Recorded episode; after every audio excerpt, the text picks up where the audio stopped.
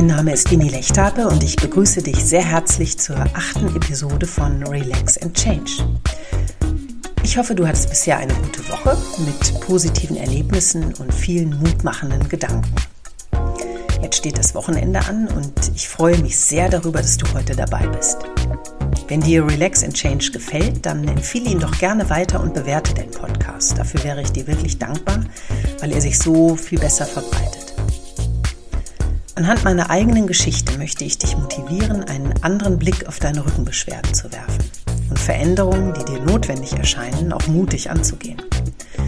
In dieser Folge spreche ich über den uns allen bekannten Stress und wie er sich auf unser Befinden generell und in der Krankheit auswirkt legen wir los. Das Stresshormon Cortisol ist der große Feind unserer Gesundheit. Wissenschaftler haben bereits vor Jahren herausgefunden, dass ein erhöhter Cortisolspiegel im Blut Einfluss auf so ziemlich alles im Körper hat. Die Lern- und Gedächtnisleistung wird beeinträchtigt, die Gewichtszunahme gesteigert, das Immunsystem geschwächt, der Blutdruck erhöht und so weiter. Trotzdem bestimmt Stress unser Leben, als könnten wir merkwürdigerweise gar nicht genug von ihm bekommen. Der gestresste Mensch im Beruf gilt auch heute noch als gesellschaftlich angesehen und erfolgreich. Dabei kann Dauerstress etwas Selbstzerstörerisches haben.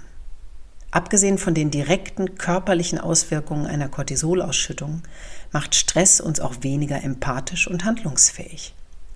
Nur wenige Menschen bekommen es hin, in gestresstem Zustand freundlich und verständnisvoll zu bleiben. Vielleicht kennst du das ja von deinen Vorgesetzten zum Beispiel, die im Stresszustand plötzlich ziemlich unangenehm und verändert reagieren können. Wir werden rigide und ungeduldig in unserem Verhalten, weil der Körper bei Stress, so hat es der amerikanische Physiologe Walter Cannon herausgefunden, in den Kampf- und Fluchtmodus schaltet. Haben wir im Job Termindruck für die Abgabe beispielsweise einer wichtigen Präsentation, schüttet unser Körper in erhöhtem Maße Stresshormone aus. Wenn dann noch die Chefin oder der Chef 20 Minuten vorher mit dringenden Änderungswünschen hereinplatzt, sind wir im Überlebensmodus und wollen eigentlich nur fliehen. In diesem Zustand des stark erhöhten Stresslevels geraten wir in hochgradige muskuläre Anspannung. Durch unsere Flucht also das Weglaufen, könnte sich diese Anspannung lösen. Stattdessen bleiben wir aber sitzen und bewegen lediglich unsere Finger auf der Tastatur. Würden wir uns bewegen, könnten unsere Muskelzellen die Stresshormone abtransportieren. Die Verspannung nimmt aber stattdessen zu.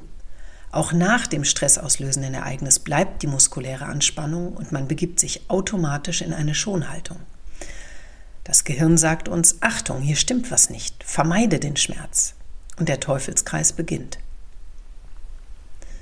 Gehören wir nun auch noch zu denjenigen Menschen, die viel über den Job nörgeln und sich andauernd über das Leben beklagen, kommen wir von dem hohen Cortisol-Level überhaupt nicht mehr runter. Das bedeutet, dass wir Gefahr laufen, oft krank zu werden und wenn wir dem nichts entgegensetzen, sogar chronisch zu erkranken. Ein Mensch, der in seine negativen Gedanken und Einstellungen eingewickelt ist, hat es schwer, sich daraus zu befreien, sich zu entwickeln. Aber es hilft nichts.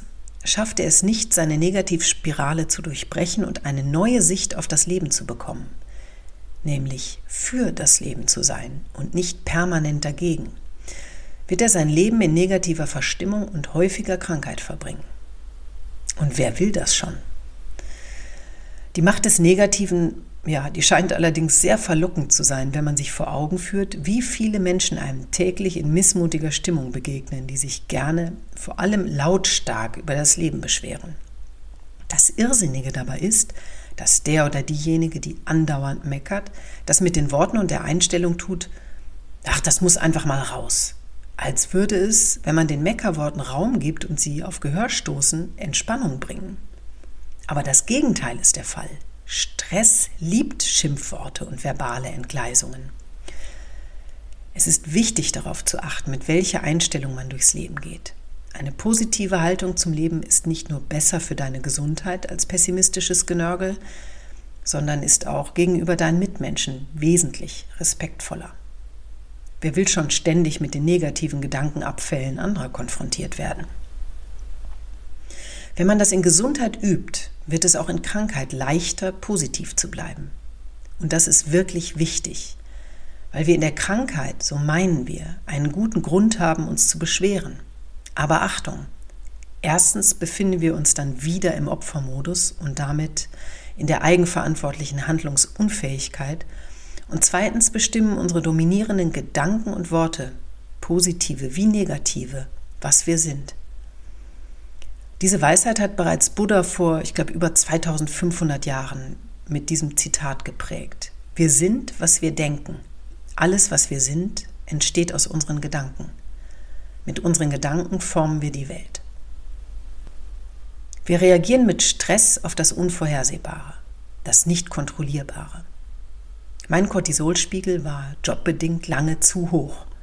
Ich konnte durch viel Sport, ausreichend Schlaf, ausgleichende Freizeitaktivitäten und Yoga ganz gut entgegensteuern.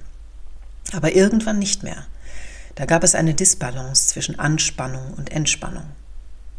Ich habe die Anspannung nicht mehr wahrgenommen, habe negativen Stress von positivem Stress nicht mehr unterscheiden können. Die Grenzen zwischen beiden Stresstypen sind fließend. Wann wird die positive Herausforderung, für die man sich begeistert, zur negativen Stresserfahrung? Aus meinen persönlichen Erlebnissen weiß ich, dass das sehr schnell gehen kann. Aus heiterem Himmel wird die motivierend empfundene Stresssituation, die auf ein großes Ziel hinführt, zum belastenden Negativstress. Das schlechte Gefühl, das damit einhergeht, hält sich leider sehr lange und wirkt sich entsprechend negativ auch auf die Gesamtbewertung des Ereignisses aus, obwohl das Ziel erreicht ist und alle mehr als zufrieden sind. Nur man selbst nicht mehr. Im Krankheitsfall wirkt sich Stress immer ungünstig aus. Negativer Stress erzeugt Krankheit. Krankheit wiederum erzeugt neuen negativen Stress. Er wird chronisch und unterdrückt die Fähigkeit zur Selbstheilung. Was für ein Dilemma. Negativer Stress in der Krankheit wird durch den Schmerzzustand selbst erzeugt, aber auch wenn wir durch eine plötzlich auftretende Rückenerkrankung aus der Kurve geschleudert werden. Ein Gefühl von Ohnmacht breitet sich aus. Wir spüren einen Kontrollverlust, weil unsere Welt aus den Fugen gerät. Verunsicherung im Behandlungsverlauf geht mit Krankheit genauso einher wie die Angst vor der Zukunft und Hilflosigkeit im Allgemeinen. Eine gute Ärztin oder ein guter Arzt, zu dem man Vertrauen fasst, könnte diese psychoemotionalen Belastungen auffangen, Patientin oder den Patienten ermutigen und ihm Leitplanken auf dem verunsichernden und von Rückschlägen gepflasterten Weg der Krankheit aufzeigen. Das setzt allerdings voraus, dass sich der Arzt erheblich mehr Zeit für den Patienten nimmt, als es unser Gesundheitssystem momentan zulässt. Wir sind also selbst aufgefordert, unser Stresslevel zu reduzieren, denn die Auswirkungen auf Krankheit und Genesung sind erheblich. Bei akutem Stress wird das Immunsystem stimuliert und bei chronischem Stress unterdrückt. Die körpereigene Abwehr arbeitet nur noch sehr gemäßigt. Hält der Dauerstress mehrere Monate an, dann löst der erhöhte Cortisolspiegel im Körper noch etwas anderes aus. Die Immunzellen entwickeln dann so eine Art Überaktivität und verursachen auf diese Weise Entzündungen. Jetzt wissen wir, dass lokale Entzündungsprozesse bei Rückenbeschwerden eine große Rolle spielen. Die Spirale von Ursache und Wirkung könnte also nicht ungünstiger sein. Stress kann Rückenprobleme verursachen. Chronische Schmerzzustände bringen dauerhaften Stress mit sich. Und dieser wiederum schwächt nicht nur unsere Abwehrkräfte, sondern verursacht auch Entzündungen. Und unser unliebsamer Krankheitsbegleiter Stress fördert aber auch noch mehr. Er sorgt dafür, dass wir müde sind, schlecht schlafen und damit unsere Regenerationsfähigkeit eingeschränkt ist und sich Sorgen und Ängste breit machen können. Um das zu verhindern, können wir einiges tun. Gar nicht nur auf körperlicher Ebene, sondern genauso auf mentaler. Und was das ist und wie du negativen Stress rechtzeitig erkennen und gegensteuern kannst, das möchte ich dir gerne mit meinen abschließenden drei Tipps mitgeben. Mein Tipp Nummer eins: Entwickle eine gute Eigenwahrnehmung. Warum sagst du Ja zu einer Zusatzaufgabe, obwohl du längst am Limit bist? Sag dir deine innere Stimme Nein, dann mach es nicht und sage auch Nein. Der zweite Tipp zum Thema lautet, hol dir Unterstützung in der Krankheit. Umgib dich mit Menschen, die dir gut tun und dir Kraft geben. und vermeide den Kontakt zu denjenigen, die dich verunsichern und dir deine Energie nehmen. Und der letzte Tipp für heute ist, du bist ein Mensch und kommst an die Grenzen deiner Belastbarkeit. Erkenn das an. Du musst gar nichts. Ja, am Thema Stressvermeidung arbeite ich mich immer noch ab. Es ist nicht so leicht, auf sich und die eigenen Bedürfnisse acht zu geben. Aber nach dieser Folge wirst du vielleicht ein wenig sensibilisiert dafür sein, warum es so wichtig ist, den eigenen negativen Stresslevel so gering wie möglich zu halten. Das ist nicht immer möglich, aber was dann helfen kann, ist in jedem Fall Bewegung. Denk immer an das Bild vom kämpfenden oder flüchtenden Menschen. Hilf deinem Körper auf körperlicher und mentaler Ebene Stress abzubauen, indem du dich ordentlich auspowerst und dir auch Entspannung gönnst. Ein heißes Bad nimmst, Yoga machst oder einfach einen Spaziergang in der Natur.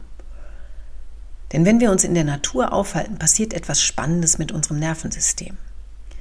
Die in unserer Wahrnehmung sehr langsamen Bewegungen der Baumwipfel, der Wasseroberfläche auf einem See oder das Ziehen der Wolken am Himmel wirken zutiefst beruhigend und entspannend auf unseren Organismus. Wir können in der Natur unsere Energiespeicher auftanken, weil unser inneres Gleichgewicht in Einklang mit dem Rhythmus der Natur kommt. Man fühlt sich ausgeglichen, ruhig und frei. Und das ist es, was ich dir wünsche. Jetzt sind wir am Ende dieser Episode und ich hoffe, es war interessant und vor allem hilfreich für dich. Wenn du noch jemanden mit Rückenproblemen kennst, dann teile den Podcast sehr gerne. Und natürlich freue ich mich, wie schon eingangs gesagt, wenn du Relax and Change abonnierst und auf iTunes eine Rezension schreibst. Du kannst mir auch gerne auf Instagram einen Kommentar hinterlassen oder auch eine Mail schreiben. Wie du mich erreichen kannst, findest du in den Show Notes, also im Text zu dieser Sendung, genauso wie die Verweise zu Studien und Quellen meiner Recherchen. Ich wünsche dir ein entspanntes Wochenende mit Freude und viel positiver Energie. Ich weiß, dass du die Kraft hast, Veränderungen mutig anzugehen. Ich glaube an dich. Tu du es auch. Alles Gute.